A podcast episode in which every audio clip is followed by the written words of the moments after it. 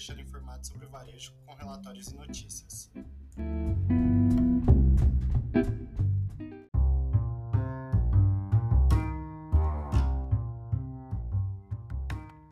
O consumidor gasta apenas 25 segundos para escolher a comida no supermercado.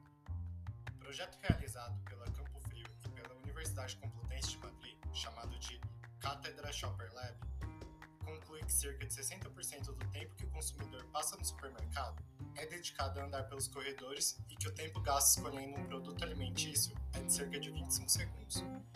Outro destaque é que 89% dos consumidores escolhem os produtos que irão levar para casa, pensando nos gostos do parceiro, família ou amigos.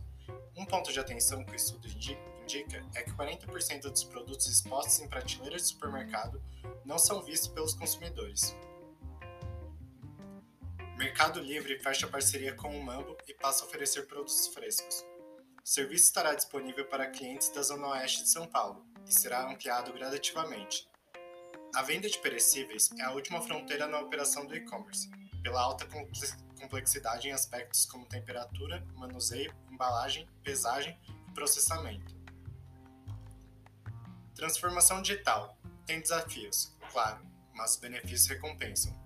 Na jornada de transformação digital, ter estratégia abrange planejamento detalhado e gestão eficiente, garante a recompensa na implementação. No Papo Jedi, Patrícia Odara, especialista em estruturação e implementação de projetos de tecnologia da AGR Consultores, e Lúcia Almeida, diretora de TI, compartilham um pouco a experiência nessa jornada. CIA vai promover lives semanais com influenciadores e associados de loja.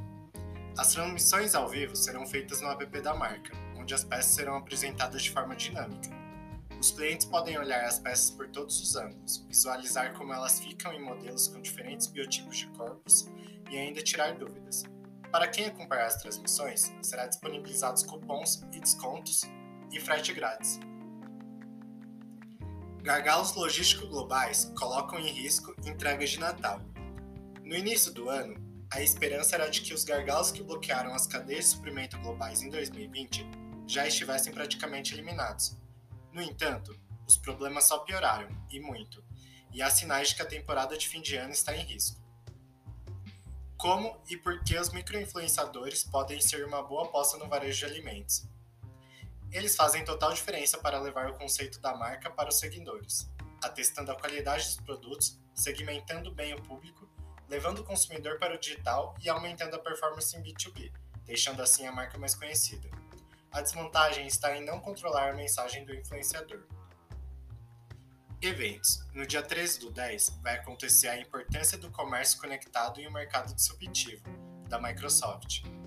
No dia 14 do 10 vai acontecer canais de atendimento, a ponte para a fidelização def definitiva de seus clientes.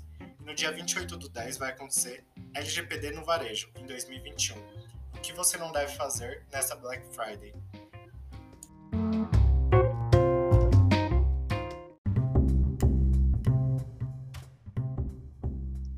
Esse foi o Semanal Varejo, o melhor dessa semana. Me despeço por aqui, grande abraço e até a próxima.